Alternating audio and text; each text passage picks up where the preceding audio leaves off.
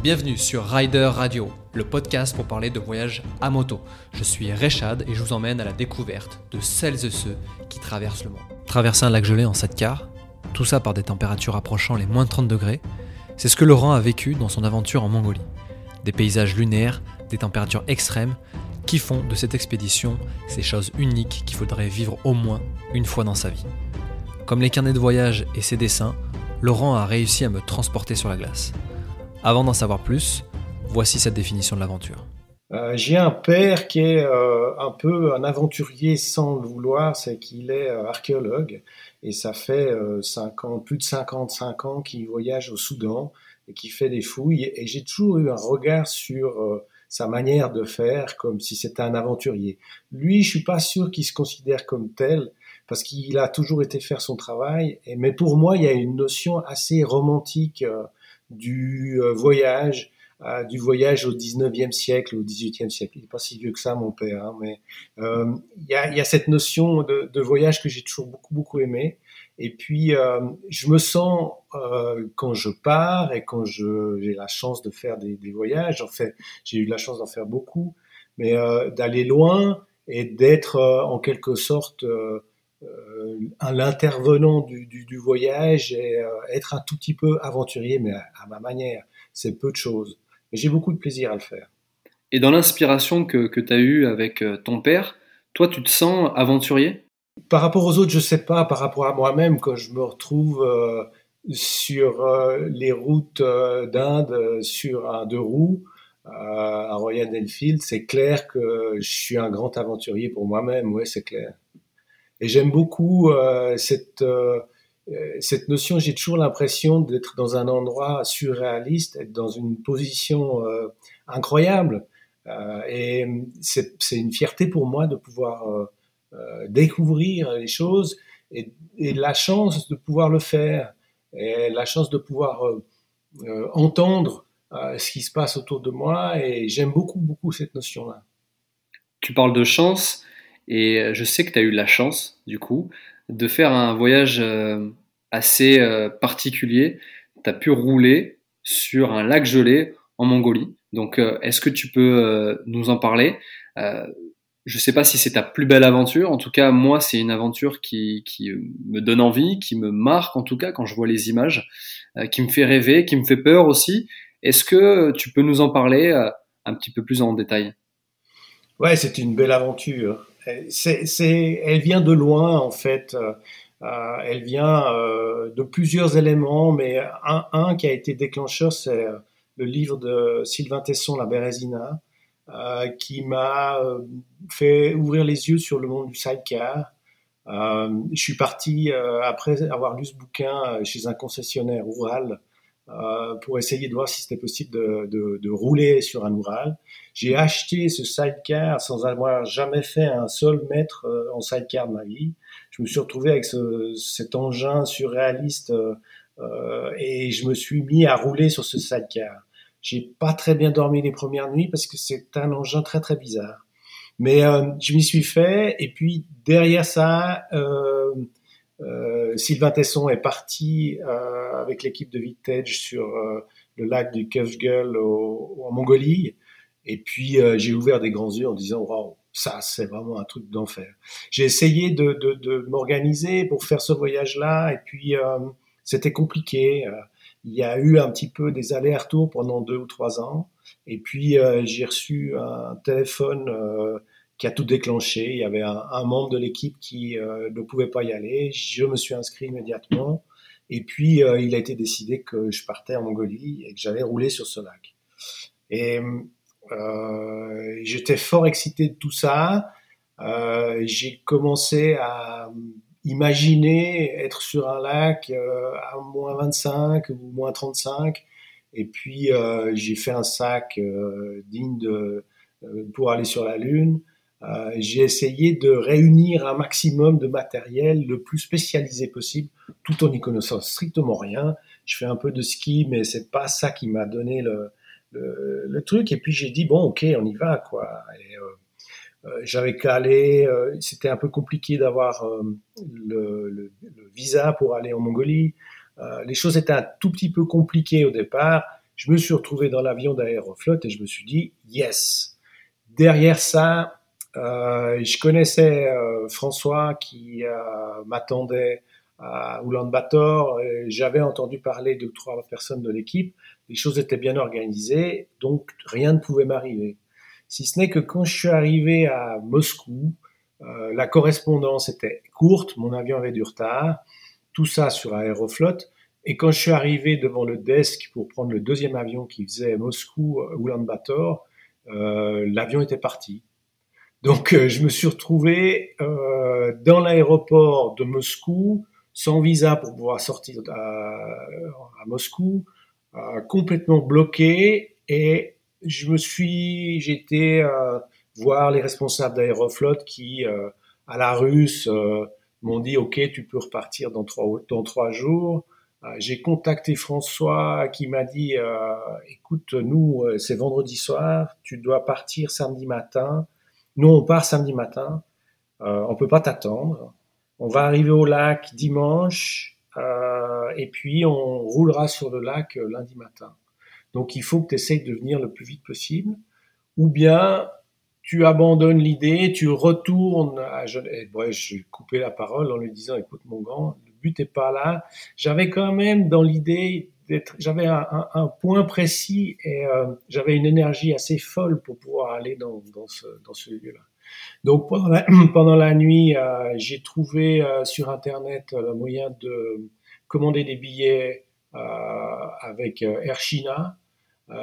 j'ai trouvé une ligne qui passait par Pékin, Beijing, euh, j'ai pris l'avion jusqu'à Beijing, j'ai attendu là et j'ai repris un avion pour aller sur Ulaanbaatar. Euh, c'était assez compliqué à Moscou parce que euh, en ayant trouvé ces billets, je me suis dit bon maintenant je vais les chercher où?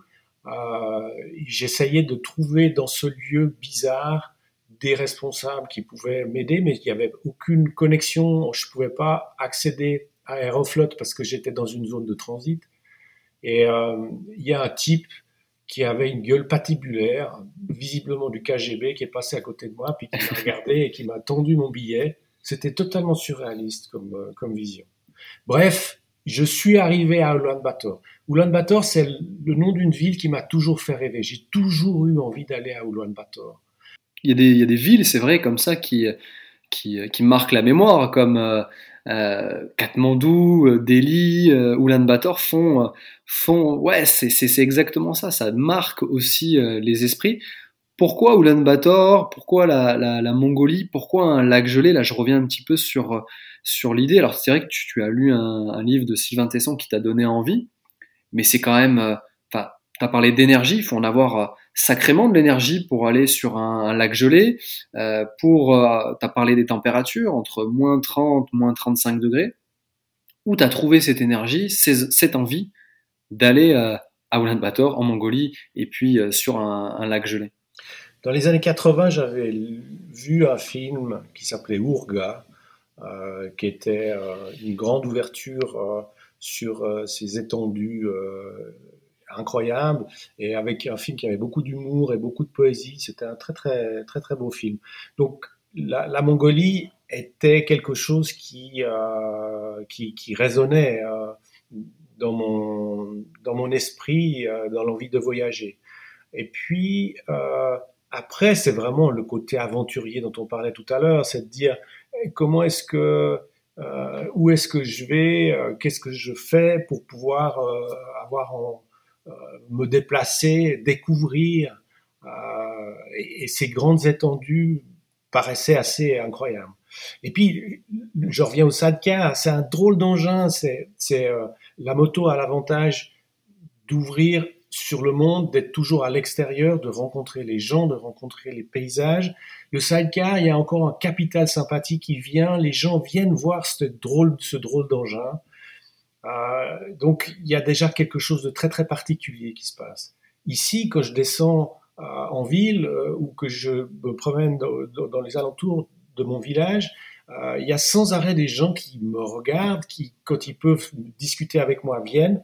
Donc il y a vraiment un capital qui est vraiment très très ouvert. Et puis dans l'aspect du lac, eh ben, c'est un peu l'opportunité de cette aventure qui paraissait incroyable, de dire ok, on va aller sur ce lac et on va on va rouler là-dessus. Mais l'idée c'était de rouler déjà. Donc je suis parti avec cette idée-là. Et, et, et, quand je suis arrivé à Ulaanbaatar, mon sac n'était pas arrivé, donc j'avais pas de matériel. Euh, j'ai pas de casque, j'avais pas de gants, et je me suis dit euh, là, ça commence à sentir roussi. Euh, François s'est débrouillé, on a trouvé un véhicule. Il y avait 1000 km à faire.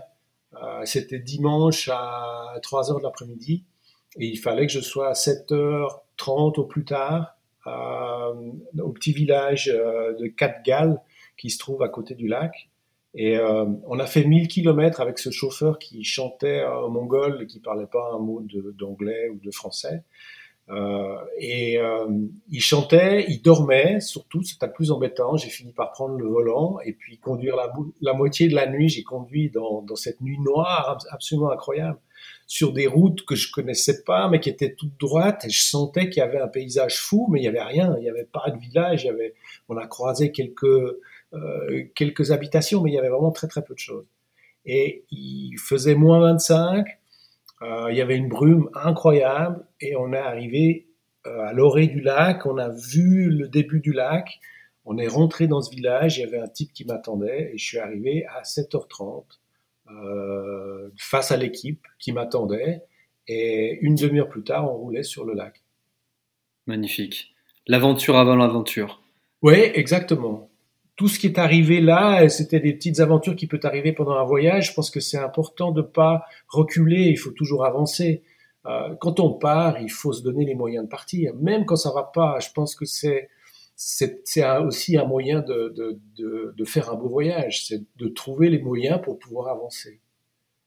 Et euh, quand on parle donc de, de ride, de rouler sur la glace, c'est comment? Voilà, j'ai envie de savoir euh, comment tu as vécu cette euh, cette sensation, cette sensation, euh, c'est quelque chose qui est unique, donc j'ai envie que tu m'en parles. C'est dingue, c'est dingue. Tu commences à rouler, alors tu as toute une série de choses au niveau matériel, hein, parce qu'il fait froid, tu commences à rouler, j'avais mon collègue à côté qui m'a dit, bah, c'est toi qui prends le, le, guidon tout de suite, tu roules, euh, tu commences à comprendre comment tu vas te, euh, te mouvoir sur cette, euh, sur cette glace. Tu, tu, mets les gaz très doucement, les pneus sont un peu cloutés, mais si tu mets trop de gaz, ça dérape tout de suite. Et puis tu apprends à dominer cette espèce de, de, de, d'engin triangulaire qui bouge vraiment énormément. Et tu as deux, trois phases d'adaptation. On s'est arrêté à côté des bateaux euh, qui, étaient, euh, qui étaient figés dans la glace. C'était assez impressionnant. Et puis, à, bout d'un moment, on dit, OK, on y va. Quoi. On a commencé à rouler. Et puis, tu mets gentiment les gaz. Euh, tu montes gentiment à 30, 40 km heure. Et puis, on était quatre sides. Il y avait deux véhicules d'accompagnement qui sont des WAZ, qui sont des, euh, espèces de combis euh, russes des très très beaux véhicules que j'ai pu aussi conduire sur le lac, ça m'a fait très plaisir ça. Et puis on, commence à rouler. Et puis euh, là, il y, a vraiment un moment où, il y a une, excitation absolument extraordinaire parce que j'avais pas pensé que rouler sur un lac était aussi euh, aussi incroyable. C'était vraiment juste incroyable. Tu montes à 80 km à l'heure ça bouge dans tous les sens, il faut faire assez attention comment tu te manipules. Il y a beaucoup de place, mais il y a quand même tes collègues qui sont relativement proches de toi. Et puis, il faut que je te parle de la glace, parce que la glace, elle est très impressionnante aussi. Elle, fait entre 60 cm et 1 mètre d'épaisseur, mais elle est totalement transparente. Il y a des espèces de grandes stries blanches qui forment une espèce de quadrillage qui est très très beau, un peu aléatoire. Mais tu vois l'eau dessous. Si tu t'approches du bord, tu vois les cailloux, tu vois les poissons passer sous l'eau. Il y a une transparence qui est complètement incroyable. Donc, euh, les premiers pas que tu fais, les premiers tours de roue que tu fais, c'est très impressionnant parce que tu te dis, mais euh, je suis sur quelque chose de relativement instable. Et en moi, on m'a parlé aussi, euh, notamment François, qu'elle fait du bruit, cette glace aussi. Elle fait pas que, enfin, elle est transparente bien sûr, mais on l'entend craquer, on a l'impression, alors tu disais qu'elle fait entre 60 cm et 1 mètre, mais euh, est-ce qu'on n'a pas ce sentiment euh, bah, qu'elle va craquer et que tu vas être emporté par, euh, par la glace? Eh oui, c'est ça qui fait partie du jeu. Tu as, une petite appréhension, mais le jeu vient beaucoup plus fort derrière, et puis tu es dans un environnement euh, complètement incroyable. Le lac, il fait plus de 100 km de longueur, il fait 40 km de largeur, et puis il est assez euh, euh, il est assez différent, c'est-à-dire que tu vas rencontrer toutes sortes de surfaces. Il y a des grandes parts avec des kilomètres de glace très transparente, très foncée, très, as une espèce de bleu foncé très très beau. Et puis il y a des endroits où la glace elle a cassé, donc il y a des euh, endroits où il faut trouver le chemin pour pouvoir euh, passer. Il y a des, des, des, éléments qui sont euh, qui forment des espèces de barrières. Il y a quelques véhicules qui passent. on a vu des voitures, des petits camions. mais c'est très contrôlé parce que l'épaisseur de la glace, la qualité de la glace, elle n'est pas tout à fait évidente. Et puis, euh, y a, euh, on a croisé un cheval aussi avec un, traîneau euh, très impressionnant. C'était vraiment très, très impressionnant, ça.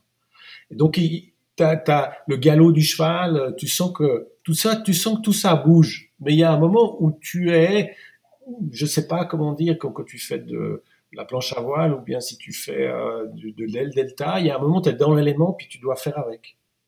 Et à ce moment-là, c'est c'est juste complètement incroyable. J'imagine que euh, les motos euh, à moins 30, moins 35 degrés, euh, bah, peut-être ont, leur lot aussi de, de problèmes. Est-ce que vous avez vécu des difficultés techniques par rapport à ça? Il y, avait un staff super qui était avec, avec nous. Il y, avait, il y avait gens qui fabriquent des sidecars de Paris euh, qui était là pour euh, l'aspect technique et puis lui a, fait plusieurs fois cette aventure-là. Donc euh, c'était une très très belle rencontre et une très belle ouverture. J'ai vraiment rencontré des gens formidables dans cette dans cette dans ce voyage-là. Et la, les motos étaient très préparées, c'est-à-dire la nuit, il y avait des grosses couvertures qui étaient posées sur les motos. Ensuite, le matin, il y avait euh, pendant une demi-heure ou trois quarts d'heure, il fallait euh, mettre en place euh, et mettre en marche les motos. Donc, il y avait des becs à gaz pour chauffer le carter. et puis ensuite, il y avait beaucoup de techniques et de kicks pour pouvoir faire démarrer ces motos qui, dans l'ensemble, fonctionnaient bien. Donc, c'est des Royal Enfield qui étaient montés avec un, très joli panier. C'était vraiment c'était des machismos. Euh, donc il n'y a pas de démarreur euh, automatique dessus. C'est vraiment.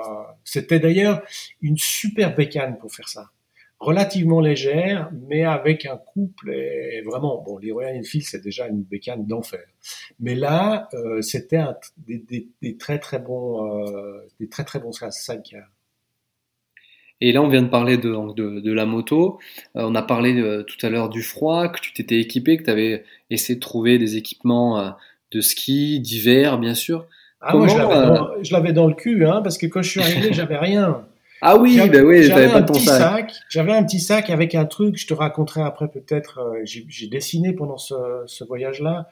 Et avant de partir, j'avais tout mis dans mon, gros sac très très élaboré. Et euh, quand je suis parti, je suis passé à mon bureau et j'ai pris trois stylos, un gris, un orange et un noir.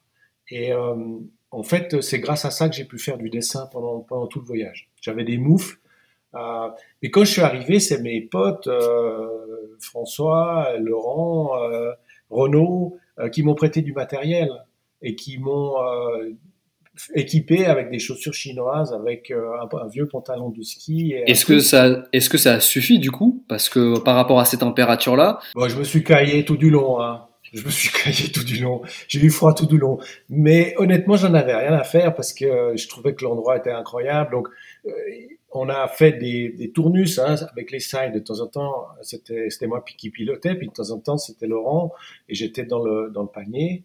Alors, on s'est d'ailleurs bien marré. On, a changé de le conducteur et le panier en roulant. On a fait des choses très très marrantes.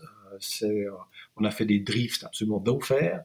Euh, Laurent était très doué pour ça, à faire tourner le side huit fois à la suite. Et puis, es dans le panier, bah, tu es dans un endroit tellement dingue, tu fais quand même quelques photos. Donc tu sors, tu enlèves tes gants, tu fais tes photos, tu remets tes gants, puis tu as une onglet. Donc en fait, tu passes ta journée à avoir des onglets. Et puis le soir, tu arrives dans une yourte euh, qui est chauffée à mort, donc il va faire 30 degrés euh, quand tu vas te coucher. Et puis à 2 heures du matin, bah, ça gèle. Et puis tu les as un peu à zéro. Mais bon, euh, franchement, ça faisait partie un peu du lot. Et puis ça allait, quoi. Tu as parlé de, dessin, j'ai pu, j'ai eu la chance d'avoir, parce que d'ailleurs tu me les as envoyés, donc les dessins que tu as fait pendant cette, pendant cette aventure. J'espère pouvoir les partager d'ailleurs euh, dans la description du podcast. Euh, quelle est la, ta relation entre euh, le dessin, l'aventure, la moto? C'est est-ce qu'il y a une relation particulière? Est-ce que tu as besoin de dessiner pendant tes voyages? Est-ce que c'est pour toi une, une, une, donnée importante pour les faire revivre aux autres, à les faire partager ou pour toi Enfin, c'est quoi cette relation que tu as avec le dessin et, le voyage et la moto du coup? Euh, J'ai toujours euh, dessiné, un peu moins quand j'étais jeune, mais j'ai toujours quand même dessiné. Et puis le voyage, c'était un moment où j'avais le temps de le faire. Donc j'ai plutôt dessiné pendant les voyages. Et puis euh, ces dernières années, je me suis mis à dessiner beaucoup plus, y compris dans mon travail. Je suis graphiste, mais je suis devenu plus illustrateur que graphiste aujourd'hui. Et puis c'est devenu vraiment un espèce de moteur. Donc quand je voyage et quand je suis, euh, comme tu disais, un aventurier, j'ai envie de capter un petit peu le moment et euh, j'aime bien euh, prendre le temps de dessiner. Même s'il n'y a pas le temps, dans un voyage comme celui-là, tu es toujours en train de préparer quelque chose, monter, rouler, mais tu prends le temps dans un moment improbable. Et là, c'était improbable parce qu'il faisait très froid au moment où on s'arrêtait pour boire un, thé ou un café, euh, eh ben, tu essaies de te réchauffer. Puis moi, j'arrive toujours à, avec mon bloc, euh, avec mes crayons et mon stylo, dessiner juste le moment. Donc, j'ai un style un peu particulier là pendant ce voyage parce qu'il fait froid, mais je me suis débrouillé chaque fois pour pouvoir dessiner et prendre le temps de le faire. C'est un moment pour, pour moi et pour les autres parce que ça amuse souvent les gens. Et puis, euh, ça te donne un petit côté, euh, c'est un petit peu ton yoga si tu veux. Je fais mon yoga et puis ça me permet de voir les choses différemment, de prendre le temps tout à coup de regarder. C'est différent quand tu fais une photo, c'est un peu vite fait, etc. Puis ensuite on passe à autre chose. Tandis que là, tu es obligé de prendre une respiration à un moment pour pouvoir capter, dessiner. Et puis dans ce voyage, euh, ben, les gens étaient curieux, les, les, Mongols qui me voyaient dessiner, ça les faisait marrer. Euh, c'est une très jolie manière de communiquer avec les gens.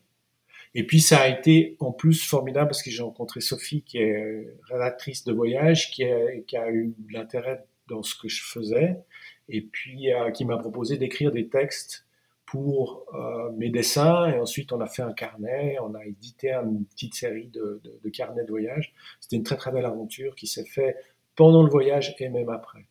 J'ai eu la chance ouais, de, le, de le feuilleter euh, et c'est vrai que c'est un très beau euh, un très beau carnet de voyage et qui donne en fait une autre une autre une autre vision c'est vrai de la photo qui est comme tu l'as dit au début de, de, ce, de cet épisode quelque chose d'un petit peu plus poétique c'est vrai qu'une photo elle est rapide, on est content de la faire parce qu'on va pouvoir la, la revoir, la, la, faire partager aussi à ceux qu'on aime. Mais c'est vrai que le dessin, euh, j'ai eu la chance aussi de, de rencontrer quelqu'un qui dessinait beaucoup euh, lors d'un voyage au Népal. Et euh, c'est particulier, ça fait des très beaux carnets, des très beaux souvenirs. Et puis, et puis celui que tu as fait avec Sophie, en plus du texte, c'était très agréable à, à, à, le voir et à le lire en tout cas. moi, j'aimerais te, tout à l'heure, tu disais euh, que le sidecar, c'est euh, c'est quelque chose de particulier, qu'il a un capital sympathie important. Est-ce que dans, dans cette aventure, euh, bah, tu as pu faire des rencontres grâce à ce sidecar Alors en Mongolie, il y a très peu de monde. J'imagine que sur un lac gelé, il y en a encore beaucoup moins. Donc ce qui fait qu'il n'y en a pas beaucoup, à mon avis, de, de, Mongols sur le, sur le lac. Est-ce que vous avez des rencontres, une anecdote particulière par rapport à, ces fameuses rencontres? Tu rencontres toujours des gens tu rencontres toujours des gens. Alors, tu as raison, euh, il y a deux, deux habitants au kilomètre carré donc, euh, dans cette région-là. Donc, évidemment, il y a peu de monde. Mais c'est quand même un lieu de passage. Donc tout à coup, tu as un Oise qui arrive en face, tu as quatre jeunes qui ont été faire du surf juste à la frontière russe, un truc improbable, et puis ils sont super contents que tu sois là, ils rigolent comme des fous, on essaie de, de, de, discuter pendant cinq minutes, chacun repart de son côté, c'est des choses assez incroyables. et puis, il y a aussi les Mongols qui passent et, qui s'arrêtent parce que tu t'arrêtes, tu, regardes que tout le monde aille bien, que personne n'ait de problème, et puis après ils rigolent parce que euh, parce que c'est un drôle d'engin. Et puis ils ont pas mal de petites motos quand même, qui c'est un côté pratique qui leur permet à bon marché de, de circuler. Et puis ils aiment masser, donc ils regardent comment ça fonctionne.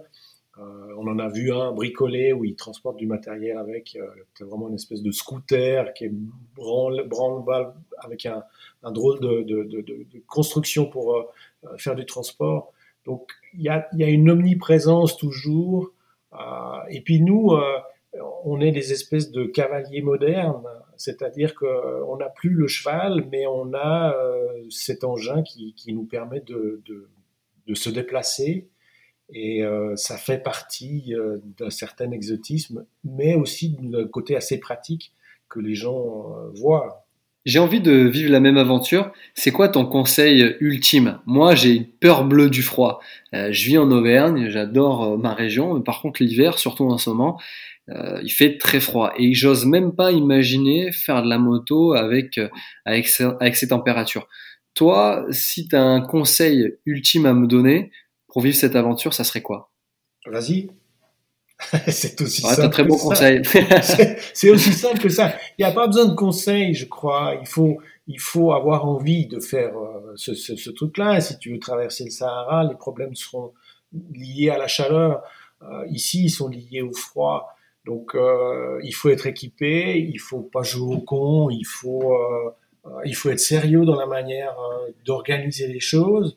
Euh, mais si tu fais les choses de manière simple, euh, ça fonctionne.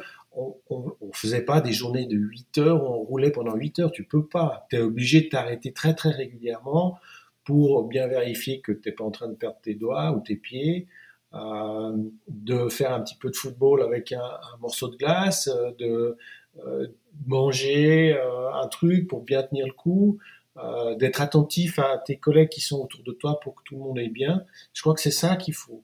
Moi, j'étais assez étonné parce que je suis parti, j'avais un matériel euh, pointu, sac de couchage moins 30, euh, la grosse veste. J'avais vraiment fait attention à ça parce que c'était une de mes inquiétudes au départ.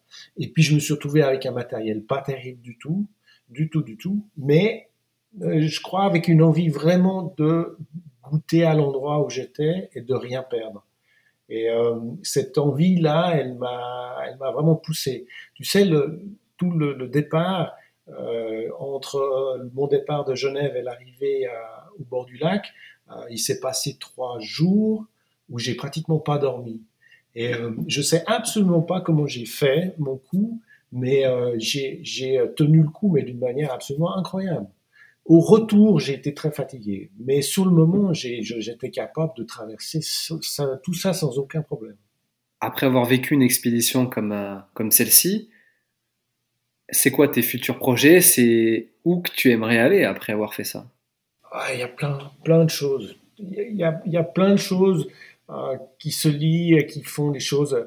Euh, la, le, le, le c'est le petit frère du lac Baïkal le lac Baïkal, c'est quand même un truc qui a l'air assez incroyable. Donc le, le, nord, le, sud de la Russie a l'air assez fou. J'irai assez bien euh, là-bas. Euh, J'irai assez bien en sidecar pour faire. Mais en même temps, on est avec des potes, dont euh, quelques-uns qui ont fait euh, le, le, voyage en Mongolie avec moi. On va aller au Jura, ça va te faire peur, et on va camper avec des sidecars euh, jusqu'à dans, dans 15 jours, là, si tout va bien avec le Covid, mais je pense qu'on va y arriver. Et puis on va aller camper euh, dans la neige euh, au Jura. Donc c'est aussi une belle aventure, c'est tout proche, mais c'est aussi une super aventure qui peut être, qui peut être faite. Est-ce que dans, dans, tes voyages, c'est ce que tu recherches à chaque fois, le, le froid? Ah non, non. Parce que tu, tu parlais tout à l'heure de, de, Sahara. je pense qu'il y a des aventuriers qui, qui préfèrent peut-être le chaud. Et je sais qu'il y en a beaucoup qui aiment le froid. Est-ce que, est-ce que ça, c'est des choses qui sont importantes pour toi d'aller euh, dans les pays nordiques, euh, d'avoir froid, tu vois, c'est. Non, non, non, j'ai, euh, euh été au Rajasthan, on, roulait à 40 degrés. Euh, j'adore ça, j'adore. C'est, peut-être, c'est pas forcément les conditions, mais c'est les lieux dans lesquels tu veux aller. Et puis ensuite, il y a ce qu'il y a autour, c'est-à-dire euh, quelles sont euh, les, les, conditions météorologiques, les conditions de, de, de roulage. Les... J'ai très envie d'aller à, à, au Mustang au Népal. Euh, j'ai envie d'aller euh, à Ceylan euh, en Inde. Il y a vraiment beaucoup, beaucoup d'endroits que j'ai envie de faire. Je crois mais, que il faut, mais il faut que ça soit extrême en fait. Non, non, pas du tout. Non, mais j'aime bien cet exotisme quand même. Quand tu te retrouves au Kerala, au milieu des plantations de thé, euh, c'est pas mal. Le, le haut budget, c'est sympa, mais euh, j'aime bien, c'est ce dont on discutait au début de la, discussion, c'est euh, j'aime assez bien cet, cet, exotisme. Et je trouve qu'on a de la chance. Alors on prend des avions, euh, on bouffe du CO2, mais en même temps, euh, je crois que moi, ça me permet de voir ma vie et mon entourage et une meilleure vision de ce que je fais au quotidien ici en faisant ce genre de voyage-là. Et c'est un luxe, mais euh, j'en profite parce que j'aime beaucoup ça et sans transition ou presque, est-ce que toi, c'est un peu la question traditionnelle, est-ce que tu as une citation ou une chanson ou quelque chose qui te, qui te maintient dans l'aventure à chaque fois, quand tu as des difficultés, quand tu es euh, sur le lac Rosgol à moins 30 degrés, et, euh, et là tu dis, là, cette phrase, cette citation me permet de me donner de la force J'ai un truc tout simple, je dis hier il y a une espèce de truc, tu sais, je regarde autour de moi, puis je me dis, waouh, je suis là à faire ça, c'est absolument incroyable. Donc il y a cette espèce de petite interjection que je me dis souvent, mais euh, il y a une jolie chanson de Gainsbourg, euh, La Javanaise, que j'aime bien, et euh, qui dit J'avoue, j'en ai bavé par vous, mon amour. Ça, j'aime bien aussi. Et dans ce que tu disais dans le, le lié, ça te permet de, de prendre conscience de là où tu es, en fait, hein, c'est ça ça prend, tu prends du recul et tu te dis non mais là je suis en train de faire un truc de fou. Hein. Dans, dans, tous ces voyages-là, c'est pas tout le temps, mais de temps en temps, il y a une espèce de petit point qui arrive, et puis à brûle pour point, pas, pas forcément parce que c'est l'endroit le plus dingue, mais tout à coup, tu te dis oh, incroyable. Euh, en pleine nuit, dans la, on était dans une yourte, et puis on avait bien chauffé le, le soir. Et la nuit, la température rebaisse. Et euh, le gars qui s'occupait des yourtes était un type adorable. Et il est revenu à 2 heures du matin et a chargé le four à mort. Ce qui fait qu'il est monté, il est monté à 35 dans cette yourte. Et je suis sorti, ah, parce qu'il faisait trop chaud, quoi. Euh, c'est le paradoxe. Et je me suis retrouvé dehors. Euh, il y avait la pleine lune et on voyait le blanc de la glace et le lac à perte de vue. Et à ce moment-là, le lac, il a, le, le, lac chantait, c'est-à-dire que le lac il craquait et il était vivant. Et ça a été très très impressionnant cette rencontre-là. Pendant la journée, tu entends un petit peu des choses, mais tout à coup la nuit, dans le silence, d'entendre le lac chanter, c'était magnifique. On est en train de l'imaginer en plus. Moi, enfin, je suis personnellement, je suis en train de l'imaginer. Et euh, écoute, je te remercie vraiment pour ce, ce partage. Ça a été vraiment euh, hyper euh, prenant. J'y étais. Donc, euh, je te remercie pour tout. J'espère pouvoir partager aussi euh, avec toi des voyages. Alors peut-être à, des latitudes moins moins fraîches, mais euh, d'accord. avec grand plaisir. Oui, oui, je veux bien. Bon, super. On a parlé de Mustang tout à l'heure. Ouais. C'est un bon entre deux. C'est un bon entre deux. Il fait froid, mais il fait pas moins 35. Mais mais je t'avoue, je t'avoue que et c'est l'idée, bien sûr, de, de, ce podcast, c'est de donner envie.